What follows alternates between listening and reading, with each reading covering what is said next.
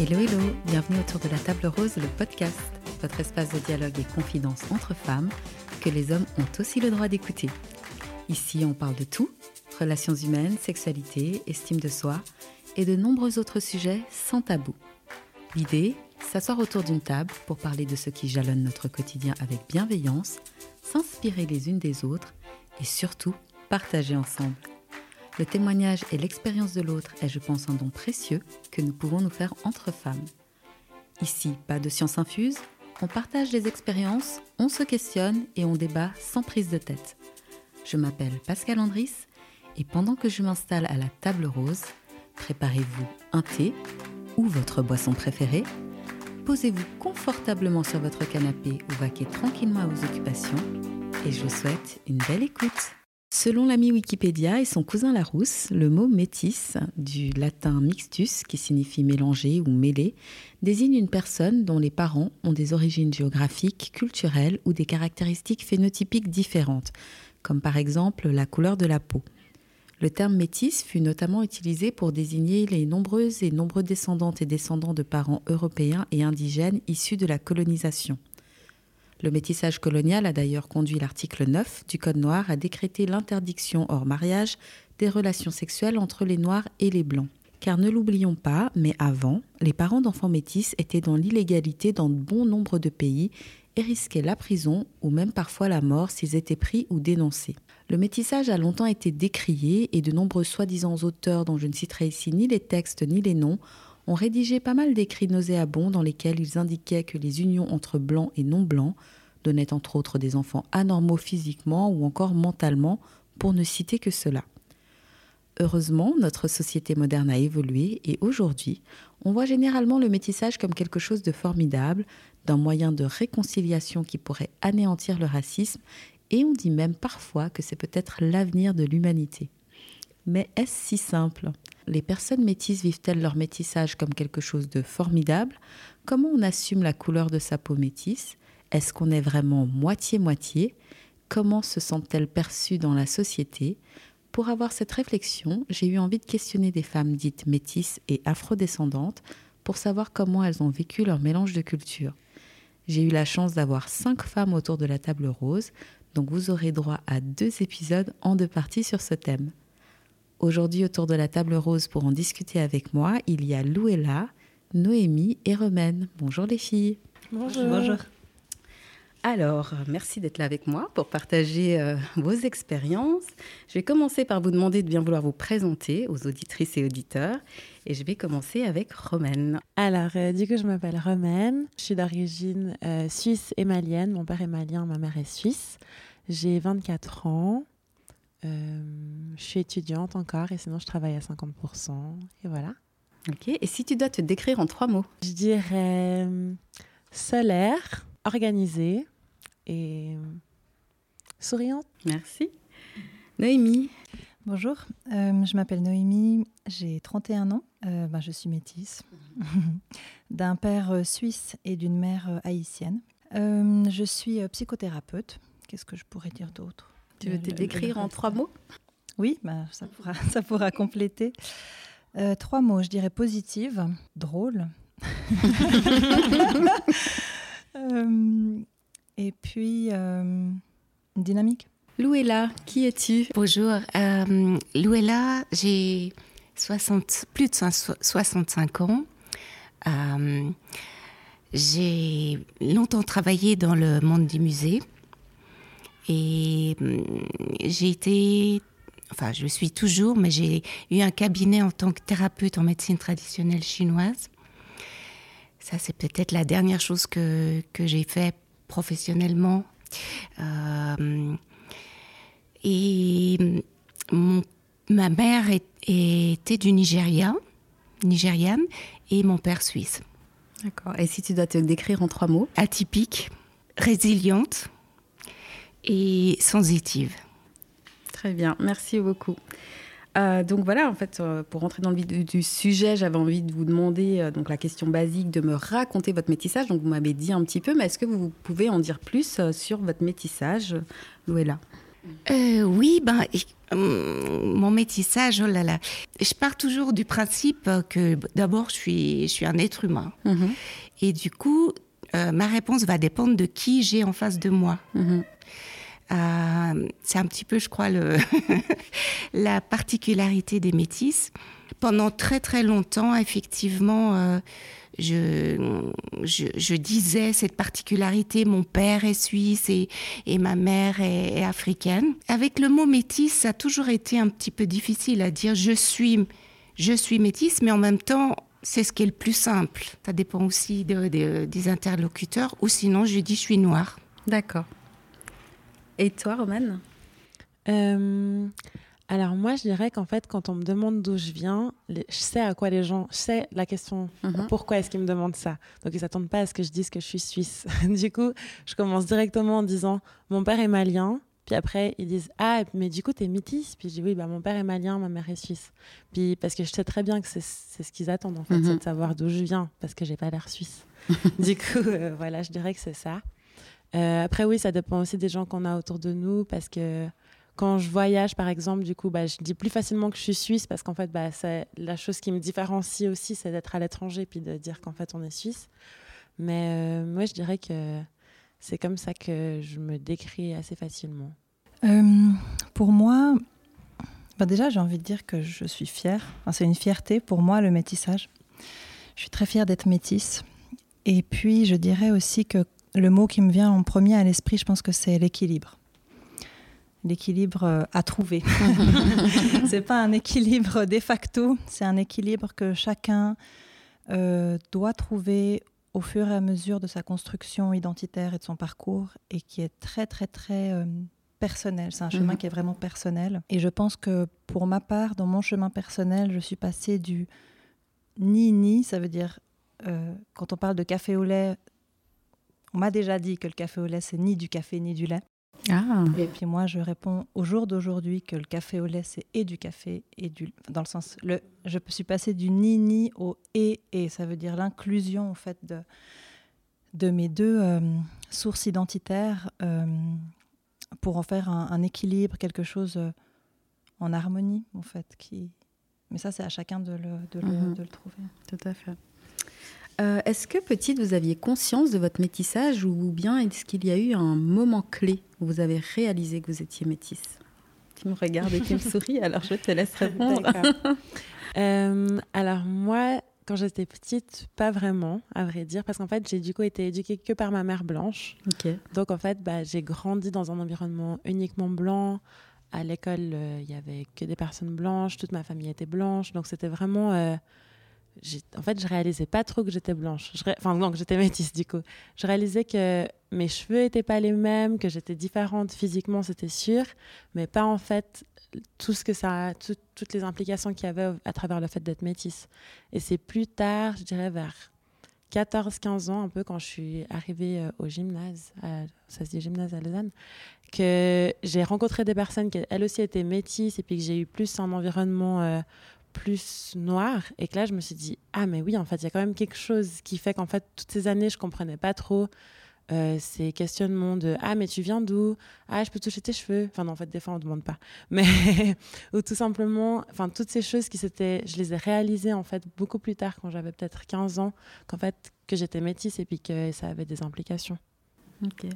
Et toi Noémie tu avais toujours eu conscience de ton métissage ou il y a eu un moment clé aussi Moi, je dirais que oui, je crois que j'en ai toujours assez vite, en tout cas aussi loin que je me souvienne, euh, été consciente. Je pense que ça a aussi d'abord été par les, cheveux, des cheveux différents de mes autres copines. Euh, j'ai grandi dans, un, dans une petite ville où il n'y avait pas beaucoup de, de, métis.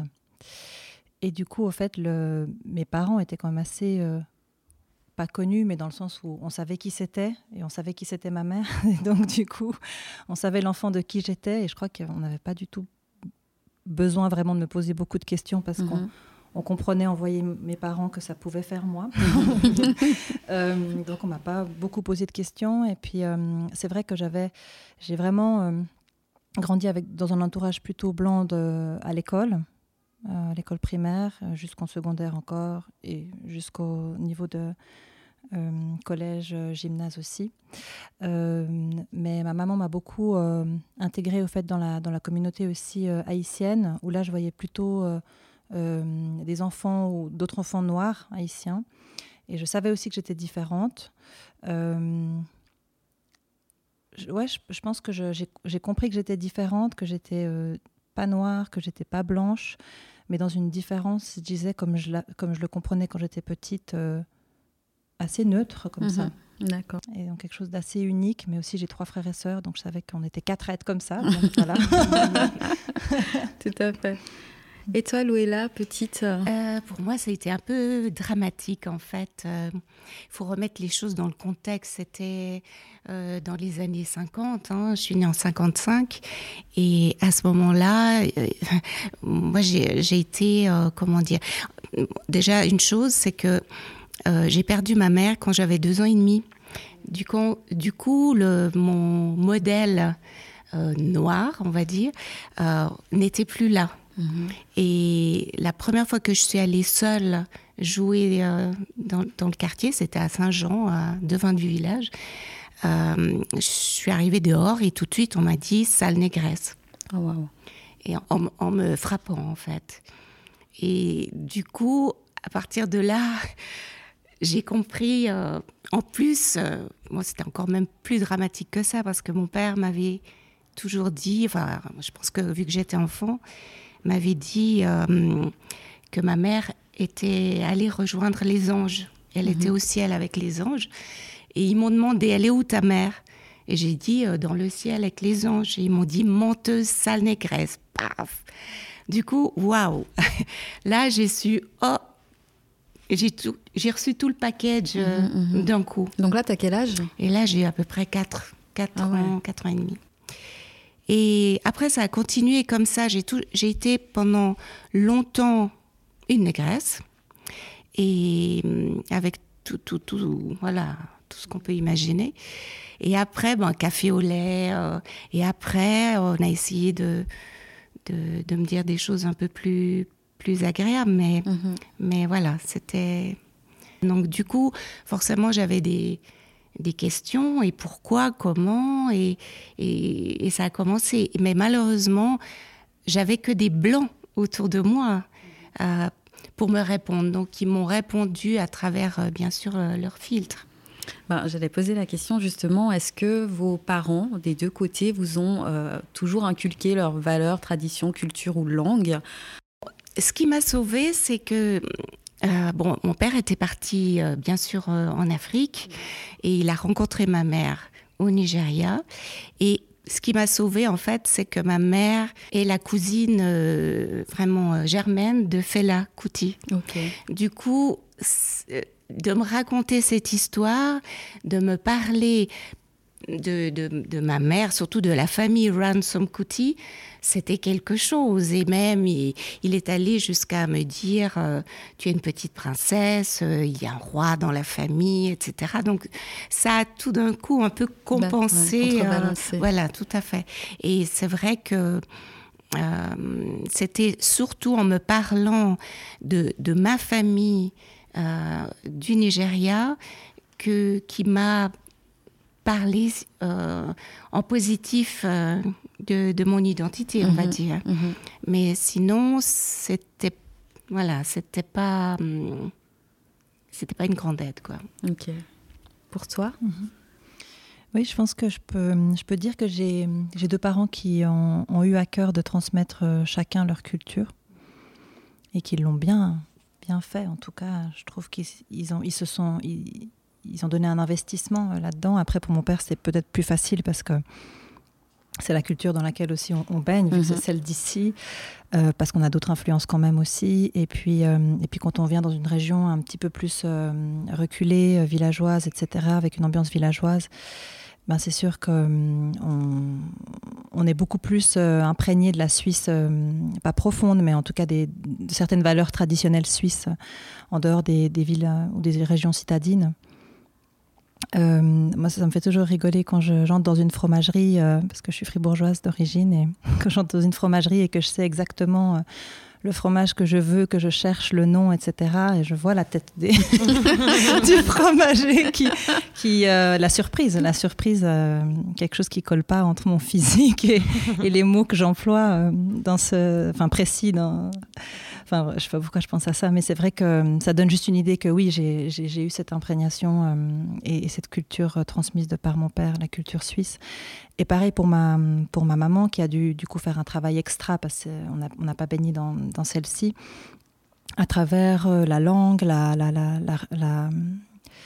euh, nourriture, et puis euh, justement avec toute une communauté de, haïtienne au fait qui se regroupait régulièrement pour pour des fêtes, pour des occasions, et qui fait que là, on, on, entend la langue, on entend, on, on connaît les choses de la tradition, etc. Donc euh, je pense que j'ai pu, grâce à tout ça, être beaucoup imprégnée de, de cette culture et que je, je pouvais dire d'où je venais et à peu près comment c'était euh, quand on me posait la question. Mhm. Est-ce qu'elle te parlait la langue?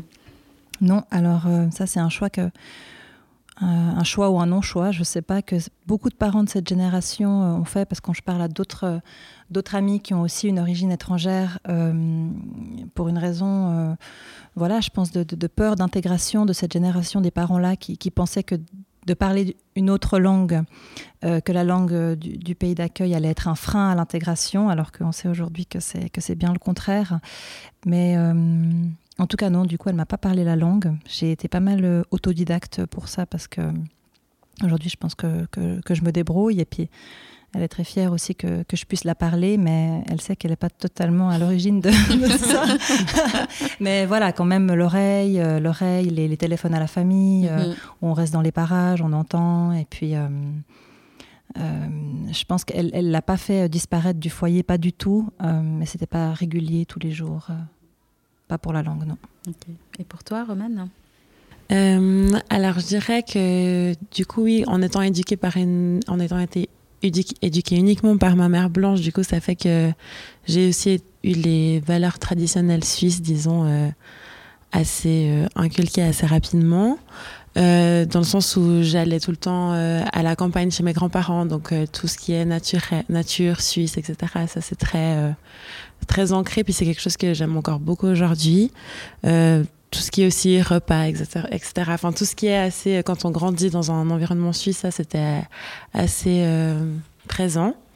Euh, et puis, euh, je dirais que ma mère aussi, par contre, elle avait quand même conscience justement de cette différence et puis qu'elle la mettait en avant justement, euh, bah, comme ton papa disait, que t'es une princesse. Quand je voulais lisser mes cheveux, elle disait mais non, tes cheveux c'est ton trésor, il faut que tu le gardes. Donc il y il y avait quand même un peu cette réflexion derrière au fait qu'il y a une différence. Après, je dirais du coup par rapport à la culture malienne, ça plus c'était quelque chose que j'ai fait individuellement vu que j'ai grandi sans mon père euh, et puis que je me suis rattachée, ben quand j'ai je suis entrée dans la communauté noire en Suisse, je dirais, ben là, c'est quand même quelque chose qui s'est, qui s'est bien imprégné en moi, je pourrais dire. Et puis, euh, ben là, il s'avère qu'en fait, récemment, j'ai retrouvé ma famille malienne euh, dans, bah, il y a un an en fait exactement. Puis que du coup, en très peu de temps, ils essayent de rattraper tout ce qui m'a manqué. du coup, je vais chez ma tante, elle m'apprend à faire à manger, on m'envoie des photos. Enfin, du coup, ça fait qu'en très peu de temps, tout d'un coup, maintenant, euh, je suis très très ancrée dans cette culture qu'avant j'avais pas. Mais du coup, c'est bien parce que ça complète en fait euh, le, la, la, la, démarche que j'avais entrepris moi-même. D'accord. Donc, voilà. Donc cette famille malienne, elle est ici? Euh, alors du coup, mon père vit aux États-Unis, okay. mais donc je l'ai pas encore pu le voir, mais j'ai eu des contacts, enfin euh, j'ai des contacts avec lui tous les jours par téléphone. Mais euh, il a un frère et une sœur qui habitent entre Bâle et puis en France, donc ça fait que eux j'ai pu les voir et puis du coup j'ai rencontré mes cousins, cousines, etc. Cool. Mm -hmm. Très bien. Et justement, le rapport avec le pays d'origine, euh, est-ce que vous le connaissez? Est-ce que vous faites des visites fréquentes? Vous y êtes allé en famille, seul? Enfin, voilà, parce que quand on sait qu'on vient de quelque part, peut-être il y a cet appel aussi d'aller voir cet, euh, cet ailleurs quand on est né ici. Pour qui veut répondre? Bah, Je vais, je vais peut-être répondre parce qu'en fait, je me rends compte que j'ai pas fini de répondre à ta question précédente. Mon père, par contre, lui, n'avait m'a pas tellement transmis les valeurs typiquement suisses parce que c'est justement parce qu'il en avait ras le bol. Euh, il aimait pas trop. Donc euh, voilà, c'était quelque chose de très un peu flou ou bien en tout cas quelque chose de plutôt euh, comment dire pas, pas négative mais un peu pris voilà. Du coup, quand j'ai eu 14 ans, il m'a envoyé au Nigeria, rencontrer ma famille. C'est la première fois que, que j'ai eu contact en fait avec l'Afrique, avec euh, ma famille. Et ça a été, euh, ça a été euh, vraiment formidable, mais ça a été aussi un choc, un choc de culture, parce que c'est là, là, je me suis rendu compte que j'étais vraiment, j'avais l'impression d'être une Suisse, mais alors à 100%. Et tout, tout Dans quel sens Oh là là à tous les niveaux. Je ne sais pas, le, le, bruit, les façons d'être, les, les, les, vêtements et tout, tout me... Tout, à l'époque, hein, donc mhm. j'avais 14 ans, euh, tout, tout était oh, absolument euh, choquant pour moi, tellement j'avais... Faut, faut, faut, remettre ça de nouveau dans le contexte. À mon époque, l'Afrique, c'était Dactari, euh, mhm. c'était vraiment le, les huttes euh, et, tout. Alors c'est vrai que mon père me racontait d'autres choses, mais euh, et là j'arrivais dans une ville tout à fait euh, voilà normale et avec des journaux normaux et tout, mais en même temps avec des, des comportements et, tout tellement différents. Mais bon, c'était le premier choc. Après, ça s'est bien allé. Ça a été une expérience très formatrice pour moi et euh, vraiment intéressante. Puis après, j'y suis retournée une deuxième fois quand j'avais 20 ans. Et là, j'ai j'ai failli euh, y rester. Enfin, je voulais y rester. Et j'ai même rencontré quel, euh, un Nigérian. C'était prévu qu'on se marie. enfin, j'avais vraiment des, des, projets pour, pour rester au Nigeria, mhm. à Lagos. Et bon, ça, ça s'est avorté. Et du coup, j'y suis retournée une troisième fois quand euh, mon deuxième fils avait euh, commencé même pas à marcher. Enfin, il avait une année et demie, voilà.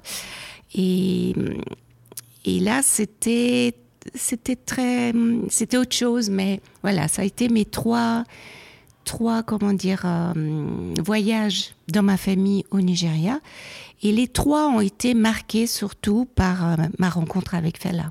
D'accord. Voilà. Et bon, la famille Ransom Kuti en, mhm. général, mais surtout Fela. Ben ouais, ça doit être quand même quelque chose. On est jalouse quand même un peu là. Hein. J'espère. Et pour toi, Naïmi euh, le, rapport direct, du coup, avec euh, le pays d'origine de ma maman, euh, il, a, dû se faire euh, de par ma propre initiative. quand j'ai eu, j'ai attendu quand même jusqu'à mes 23 ans pour y aller. et là, j'y suis restée trois mois et demi, quatre mois. Euh, c'était un petit peu un combat avec, euh, avec ma maman pour pouvoir y aller parce que voilà, ça fait longtemps que Haïti n'est pas considéré comme un pays euh, sûr.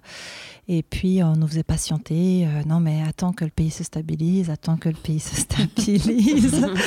et là, tu pourras y aller. Puis au bout d'un moment, j'en ai eu, j'ai bien compris que le pays se stabilisait pas et qu'il fallait que, il fallait que j'y aille quand même. Donc c'était de toute façon intéressant et je pense qu'aujourd'hui je regrette vraiment pas du tout que, ça a dû être ma, ma, démarche personnelle. Ça veut dire que de A à Z, j'ai planifié euh, mon, mon, voyage. J'avais ce besoin à ce moment-là d'aller euh, à la rencontre de mes origines. Euh, je savais pourquoi je le faisais et puis personne ne pouvait m'arrêter. Et puis là, mhm. ma maman aussi, elle a compris qu'elle ne pouvait plus jouer du discours habituel. Et puis, j'ai aussi décidé que ça soit mon expérience personnelle unique. Donc, ça veut dire de ne pas être pendant tout le long de mon séjour chez ma famille d'origine. Donc, donc j'ai mis beaucoup de, de, choses différentes dans ce voyage. J'ai mis bien sûr le retour aux sources dans le, dans le village d'origine de, de, ma maman, de ma grand-maman, etc. Euh, un séjour aussi dans la capitale à Port-au-Prince chez mon oncle. Et puis aussi, sinon, où j'habitais, c'était totalement ailleurs. C'était vraiment une expérience à moi avec des gens que, que je connaissais pas, qui connaissaient pas ma famille et qui pouvaient euh, où je pouvais vraiment être libre de, de, voir le pays avec mes yeux, à travers ma vision, et puis en faire mon expérience à moi. Et puis bien sûr que mon rapport euh, à mon métissage, euh, c'est encore, a encore pris une autre dimension quand on, quand on peut quand même enfin aller sur place, vivre voilà les différences aussi, de, de, se rendre compte que, ben, bien sûr, on n'est pas du tout considéré comme un local, et d'ailleurs on ne l'est pas, donc euh, voilà, c'est fair enough, il faut l'accepter. Mais qu'il y avait deux, trois petites choses quand même que j'avais euh, que j'avais intégrées et qui, qui me permettaient d'aller à la rencontre des gens, de pouvoir communiquer avec les gens. Euh, et, finalement me faire une petite place pour le temps que j'y étais. Euh, et, voilà, je souhaite vraiment euh, pouvoir y retourner. Euh, je m'étais dit que j'essayais d'y aller chaque deux ans. Je n'ai pas totalement respecté mon. Mais tu es retournée après Non, je suis allée une seule fois. Ok. Et cette première rencontre, qu'est-ce qui se passe en fait quand tu arrives C'est comme tu l'imaginais C'est complètement différent? Je pense que c'est comme je l'imaginais. Il y avait beaucoup de choses qui étaient fidèles à, à mes, grands frères et sœurs y étaient allés aussi avant moi, donc j'avais quand même eu des, retours qui étaient différents que les retours euh, parentaux. Euh, oui, je pense que je pense c'était quand même assez fidèle à ce que, à ce que j'imaginais. Euh, je ne crois pas avoir été réellement choquée par des choses culturelles dont j'avais pas eu accès avant en fait. Après, c'est vrai que c'est arrivé à un âge où, en fait, j'avais beaucoup voyagé, beaucoup bourlingué pendant, pendant mes études. J'étais allée plusieurs fois en Afrique subsaharienne ou dans les îles. Euh, au fait, Haïti, c'était un peu... Oui, c'était, c'était mes origines à moi, mais c'était une succession d'autres pays que j'avais connus, avec un lien par contre différent, mais, mais, mais je pense que le, le choc dont tu parlais tout à l'heure, Louella, ça, je l'ai, plutôt eu la première fois que je suis allée en, en, en Afrique noire, en fait. Et pour toi, Romane euh, Et du coup, moi, j'ai pas encore eu l'occasion d'y aller euh, parce que ben jusqu'à maintenant, enfin jusqu'à du coup il y a un an en fait, j'avais personne avec qui aller finalement. Euh, ça aurait été compliqué pour moi de demander à ma maman de venir avec moi. Et puis, ben, il faut quand même une certaine maturité puis un certain âge, je pense, pour se rendre toute seule au Mali Enfin voilà. Du coup, j'ai pas encore eu la possibilité, mais c'est toujours quelque chose que je sais depuis que je suis petite que je veux y aller, que c'est quelque chose que je vais faire. Et puis ben là, rien que, entreprendre cette démarche pour euh, retrouver ma famille, bah, c'est quelque chose auquel j'ai dû attendre d'être prête pour le faire. Et puis ben maintenant, en fait, j'attends que ça. Enfin, je me réjouis trop d'y aller. Et puis euh, bah, ça fait depuis un an qu'on essaye de se dire, bah, on essaye d'y aller, mais que ben, là, la situation sanitaire fait que non. Mais en soi, euh, j'aimerais vraiment aller là le plus vite possible et puis c'est quelque chose que duquel j'ai vraiment hâte. Alors je te le souhaite. Merci. Donc être métisse, c'est euh, avoir bien souvent deux ou trois ou plus de mélanges culturels au sein des deux familles. Comment vous vous sentiez dans vos familles en fait? C'est-à-dire du côté des deux parents par exemple, si je prends l'exemple du, métissage très basique, euh, un parent noir, un parent blanc, forcément, les réunions de famille, il y a si les deux sont là, on va chez la famille euh, blanche et, donc euh, c'est différent chez la famille noire aussi. Donc comment, comment ça se passait pour vous euh, à ce niveau-là? Dans mes souvenirs, ça se passait bien. J'ai aussi des, des, grands frères et sœurs qui sont vraiment bien plus grands que moi. On est à la deuxième volée avec euh, ma petite sœur. Et puis du coup, je pense que euh, s'il y avait eu des, des, réactions ou des, choses de, des réactions particulières, significatives, je pense qu'ils les ont plus vécues que nous. Mhm. Ou je pense qu'il y avait déjà des choses qui ont, qui ont eu le temps en fait de, s'intégrer, de s'harmoniser à un moment où finalement. Ils ont préparé le euh, terrain. Voilà, je pense qu'ils ont un peu préparé le terrain. J'ai vraiment. c'est difficile de dire. Je, je dirais plutôt que, que c'était bien accueilli. je sais que mes, grands-parents suisses, ben c'est sûr que euh, mon père était quand même euh, assez euh, précurseur de, ramener et de, choisir une femme noire dans les années, enfin du coup c'était en 1979. dans, un, ben, dans une petite région de fribourgeoise. C'était quand même une grande première. Et puis, et puis là, je sais qu'il y avait eu quand même à cette époque-là des, des réactions de, des beaux-parents de ma, de ma maman, du coup, euh, ou, bien sûr que ils étaient perplexes. Et puis, je sais aussi qu'il n'y a pas beaucoup de monde qui, a, qui avait parié sur, euh, sur ce couple pour tenir. Euh, voilà, et je crois que. Alors, je vais l'inviter quand j'aurai ma fameuse émission sur ces couples qui durent. oui, donc finalement, c'est un couple qui a, qui, a, qui a duré, mais que personne n'aurait parié sur eux. Et puis, je, je, mon papa me raconte souvent qu'au fait, c'est une génération au-dessus que la, la, la, la validité ou la, comment on appelle le, l'acceptation s'est faite. C'est le père de mon grand-père, donc le grand-père de mon père, euh, qui a rencontré ma mère et qui lui a posé une question, c'est si elle était euh, chrétienne. Euh, et, de ce point de vue-là, au fait, vu que voilà aussi c'est un canton catholique, mhm, Fribourg, mhm. elle a dit qu'elle était catholique pratiquante sans mentir. et, voilà, ça lui a, plus que la couleur, ça, ça lui a donné la validation. Et puis si le, patriarche valide, ben, les autres, ils doivent suivre. Et je pense qu'à partir de ce jour-là, ça a réellement, euh, en tout cas dans les grandes lignes, suivi. De mon côté euh, suisse, j'ai pas mal de cousins-cousines, mais au fait, ils ne ils sont pas du tout de ma génération. Donc au fait, de toute façon, j'avais pas euh, d'interaction. D'interaction réellement. Ils avaient plutôt l'âge de mes grands frères et sœurs, donc je pense que euh, de, mon âge, il y avait juste ma petite sœur, au fait. Enfin, on est, assez proches en âge. Euh, puis on était de toute façon les petites dernières des douze cousins. Donc, je crois que là, il n'y a rien de, rien de particulier.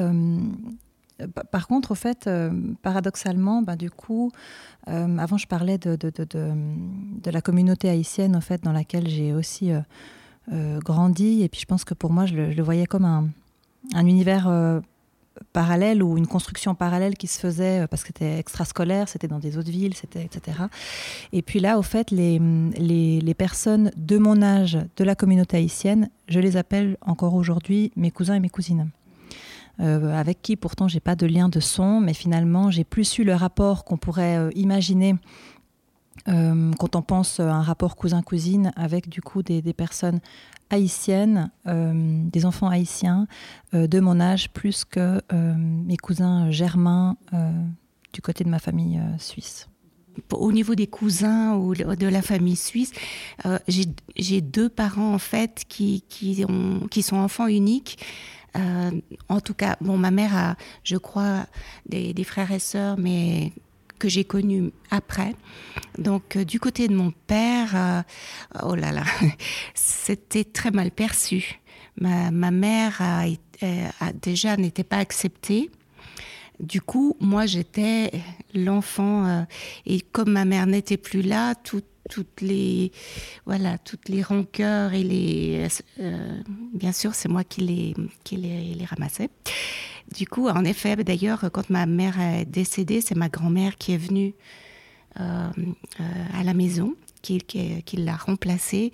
Et c'était vraiment difficile parce que devant mon père elle jouait un rôle euh, ma petite fille chérie que j'aime. Et dès que mon père avait le dos tourné, c'était euh, sale négresse et ah avec euh, plein, plein de, de, critiques. Ma grand-mère.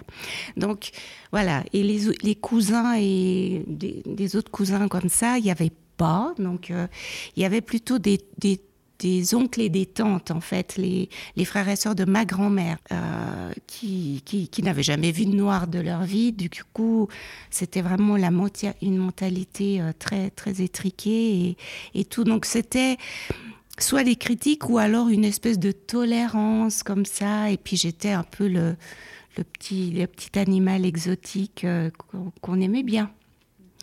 Voilà. Par contre, du côté de ma mère, alors, euh, quand je suis arrivée à Lagos, alors là, c'était exactement l'opposé. J'avais une, famille énorme, plein, des cousins partout. Puis alors euh, là, mais c'était vraiment l'accueil à bras ouverts. J'étais vraiment, je faisais partie de la famille, euh, reçue avec beaucoup d'amour, beaucoup de donc c'était vraiment aussi dans ce sens-là, quand mhm. je parlais avant de, de choc de mhm. culture, c'était aussi dans le bon sens. Mhm. Mais c'était... Euh, voilà. Euh, pour toi, Romaine euh, Alors du coup, du côté de la famille de ma mère, c'est vrai que moi non plus, j'avais pas beaucoup de cousins et cousines. j'ai une cousine qui est née sept ans après moi, donc c'est quand même une, une, assez grande différence. Puis après, une autre cousine qui est née encore plus tard. Donc du coup, ça fait que pendant toute mon enfance, en fait, enfin, dans toute ma famille, du côté autant, donc de ma mère, du côté de mon grand-père et de ma grand-mère, il y a en fait personne, aucun métis, pas du tout. Du coup, euh, j'ai un peu des souvenirs de mon arrière-grand-mère à des réunions de famille qui me disait mais, mais c'est quoi ces cheveux? Faut couper là. Enfin, ou un peu des petits commentaires où c'était quand même pas très à l'aise. mais euh, en soi, dans l'ensemble, je me rappelle pas, à part ce genre de petits commentaires, euh, je me rappelle pas avoir eu frontalement des agressions, des, des, ouais, des, des commentaires qui étaient vraiment très agressifs. Après, je pense que c'est plus un peu, ouais, j'arrive pas trop à savoir si c'est vrai, mais je dirais un malaise un peu général. Plus, euh, bah, par exemple, du côté de mon grand-père, ils étaient déjà pas très contents quand mon grand-père a ramené une Suisse allemande. Donc je vous laisse pas imaginer quand du coup, ah ma mère a eu un enfant métis. Ça dit vraiment être. J'ose même pas imaginer la tête qu'ils ont. Donc du coup, c'était, je pense, plus. Euh, quelque chose d'un peu ouais, un sentiment, mais j'arriverai pas vraiment à dire euh, factuellement ce qui s'est passé. Et puis, euh, du côté de mon père, euh, alors là, les cousins et cousines que j'ai rencontrés jusqu'à maintenant, bah, en fait, ils sont tous aussi métis. Donc, euh, ça fait qu'en fait, bah, c'est directement, ça fonctionne, ça match. Super. Et puis, ben, il y a, par exemple, j'ai du coup une cousine du côté de mon père qui est une petite métisse de 7 ans. Et puis, ben, je vois qu'en fait, j'ai un peu le rôle que j'aurais bien aimé que quelqu'un aille dans ma vie, dans le sens où euh, ah mais toi tu as des trop beaux cheveux. Et puis du coup elle veut faire les mêmes coupes de cheveux que moi. Et puis en fait elle est trop contente d'avoir une grande cousine métisse un peu qui est un peu l'exemple et puis en fait en qui elle se retrouve. Et puis bah je trouve ça vraiment chouette. Parce que du coup elle toutes ses cousins et cousines au-delà de moi ils sont blancs aussi. Donc euh, voilà ça fait que bah, je me dis c'est cool si moi je peux lui apporter cette petite partie qu'en fait j'aurais bien voulu avoir euh, à ce moment-là quand moi j'étais petite Très chouette. Donc, mis à part la famille, euh, la rencontre avec l'autre se fait souvent en premier au sein de l'école. Euh, donc, est-ce qu'il y avait une présence d'autres enfants métis à l'école? Si oui, quel rapport vous entreteniez avec euh, il ou elle? Et sinon, est-ce que vous vous êtes senti exclu ou au contraire, vous étiez la hit girl parce que un peu différente? Oh bah, quand je suis arrivée, en fait, je suis née à Genève, mais après, on est parti après la mort de ma mère à Neuchâtel. Donc j'ai fait toute ma scolarité à Neuchâtel. Quand je suis arrivée dans le canton, il y avait trois métis. Et on était déjà bien dispatchés euh, euh, dans le canton.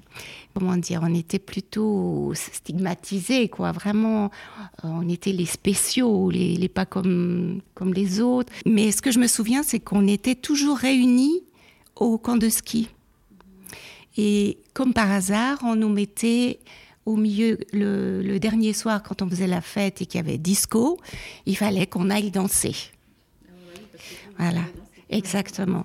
Et à la gym, euh, il fallait toujours être, euh, quand on faisait euh, la gym, on faisait de la course, il fallait être le premier parce que si on gagnait pas la course, voilà, c'était pas possible, quoi, etc., etc.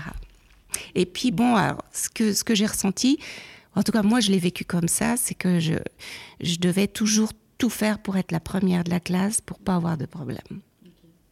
Et pour prouver aussi que j'étais autant intelligente euh, euh, que les autres. Mais tu avais un groupe de copines, tu avais le sentiment quand même d'être bien incluse, intégrée euh? Bien sûr, je, je, réussissais, bien sûr, j'avais des, des, copines.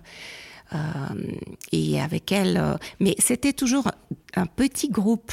Mhm. Voilà, vraiment. bon, après, souvent, c'est comme ça aussi. c'est hein, vrai. De toute façon. C'est vrai. Mhm. Pour toi, euh, Noémie? Moi, j'ai surtout eu des amis, euh, des amis blanches. Et puis oui, je pense que j'ai vraiment, j'ai commencé à avoir des, des amitiés euh, beaucoup plus variées en termes d'origine que à l'université, au fait. Où, où là, j'avais quand même un groupe presque majoritairement avec des personnes racisées. Ok au fait, que je suis pas non plus forcément allée moi chercher, mais je pense qu'eux sont venus un peu plus me chercher. et, puis, euh, et puis du coup, j'ai à l'heure actuelle pas mal de, groupes assez, assez différents, hétérogènes entre eux, euh, où je me retrouve en fonction de quoi j'ai envie de parler, quoi faire, etc.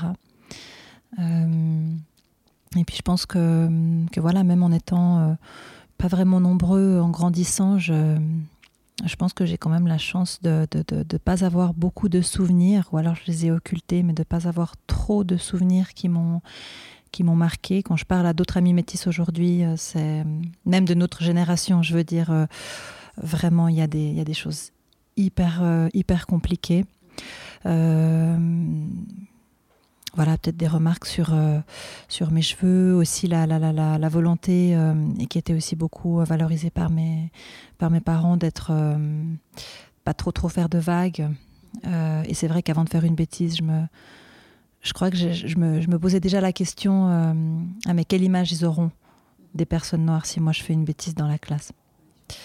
Donc ça, je pense que, je pense que ça, c'est sûr, je, je me permettais peut-être moins de liberté euh, dans ce sens-là, parce que j'en ai très vite été consciente quand même. Ouais.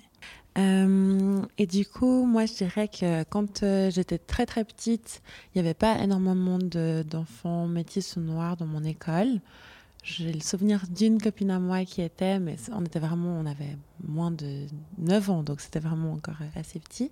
En soi, là, c'était encore la période où justement où je, ne savais pas trop que j'étais différente, donc euh, enfin voilà, ça allait. Et puis après, je dirais que c'est que après à l'école secondaire, quand euh, j'ai changé d'école, là j'ai aussi du coup changé un petit peu de quartier, puis ça fait qu'il y avait un peu plus de personnes euh, métisses, noires, et bah là, je me suis euh, plus retrouvée. J'avais un peu différents types de copines, différents groupes. Et puis euh, là, j'avais. Enfin, je me rappelle un peu avoir, une, avoir eu une copine métisse avec qui je restais vraiment beaucoup. Et puis, du coup, on parlait beaucoup de ça. Euh, et puis, on, on, réfléchissait au monde un peu dans cette vision-là, je dirais. mais sinon, ouais, je dirais que c'est vraiment au gymnase, en fait, que c'est là où je me suis fait mon groupe de copines, euh, métis et noir, et puis qu'après, il s'est encore, euh, encore continué à l'université. Et voilà. Très bien. Donc, euh, Louis, je comprends que tu as euh, rencontré pas mal de difficultés par rapport à ton métissage durant l'enfance, certainement l'adolescence. Est-ce que tu avais une personne ressource à qui tu pouvais en parler? Alors, non. En fait, c'était bien ça la difficulté. J'ai j'ai eu la chance de. À Neuchâtel, il y avait euh, Thilo Frey, euh, à l'époque, qui était directrice d'école euh, supérieure avant de devenir conseillère fédérale. Et j'ai eu envie un jour, je la, je croisais souvent dans le bus ou dans la rue. Et un jour, je l'ai arrêté, je, l'ai arrêté, je lui ai demandé écoutez, il faudrait que, que je vous parle. Et elle a accepté, elle parle de racisme, bien sûr, et elle a accepté, on, est allé dans un restaurant et on, a pris un, thé ensemble. Mais le problème, c'est que à l'époque, j'ai senti que qu'elle-même devait quand même tenir un rôle et être acceptée. Euh, elle avait un rôle social en tant que directrice d'école déjà, et euh, après peut-être aussi pour sa carrière politique, je ne sais pas. Elle m'a surtout encouragée à, être toujours très très forte et, euh, bonne pour les études. Du coup, voilà, ça a été la seule euh, personne, on va dire, importante, forte, qui aurait pu être un, un point de repère pour moi. Sinon, j'ai eu, oui, deux, trois personnes, mais vraiment très furtivement. J'avais pas une personne constante, toujours là, avec qui je pouvais parler. Euh, Mais bon, je, euh, je vous raconte tout ça, mais en même temps, je, les gens qui m'ont peut-être croisé à cette époque n'auraient pas vu que je souffrais de tout ça. Je montrais rien. Et j'étais euh, marrante, joyeuse et tout. Et je me débrouillais très bien, je me défendais et, tout. Je suis toute contente d'avoir euh, euh, maintenant une, belle fille. Bon, elle est, voilà, elle est africaine parce qu'elle a deux parents africains, mais elle, a tout, elle est née en Suisse et toujours vécu. Donc, en fait, elle est presque un peu comme moi. et du coup, ah, elle adore quand je lui parle euh, de toutes ces choses et on, se comprend tellement bien. Euh, ça ne veut pas dire que je ne parle pas aussi bien que mes autres belles-filles euh, qui, sont blanches, mais il faut toujours y aller mollo. Je dois toujours faire attention à ce que je dis et, pas trop appuyer sur certaines choses et tout. Euh, pour toi, Romaine euh, Je dirais que mes personnes ressources, elles, ont, elles sont un peu apparues dans ma vie, euh, justement, bah, qu'en fait, quand j'ai retrouvé des personnes qui me ressemblaient, et puis avec qui, bah, en fait, on pouvait discuter de ça. Parce que quand j'étais plus petite, en soi, même si j'allais dire à ma famille, oui, ben là, on m'a fait un commentaire, ou bien on m'a dit ça, en soi, ben, la personne à qui, qui ne vit pas ça, elle, a beau essayer, au final, la réponse, elle est rarement euh, pertinente par rapport en fait au vécu.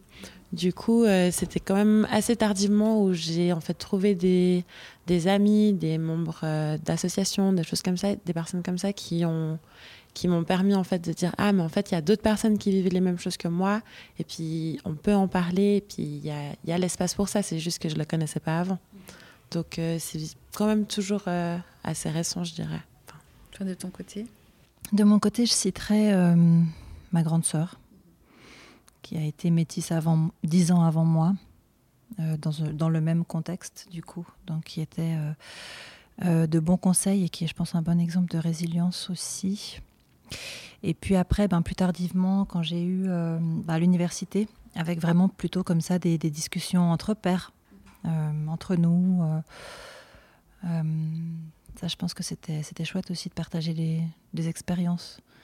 J'ai rarement, je trouve que j'ai pas beaucoup parlé de, de mon métissage et des enjeux que ça pouvait avoir avant vraiment l'âge universitaire. Après, c'est aussi un, un, moment où on déconstruit les choses, où on voilà, où intellectuellement ça, c'est on... est on fire. Ouais, ouais. Mais avant, c'est pas beaucoup des questions que, que je me suis posées. Ok.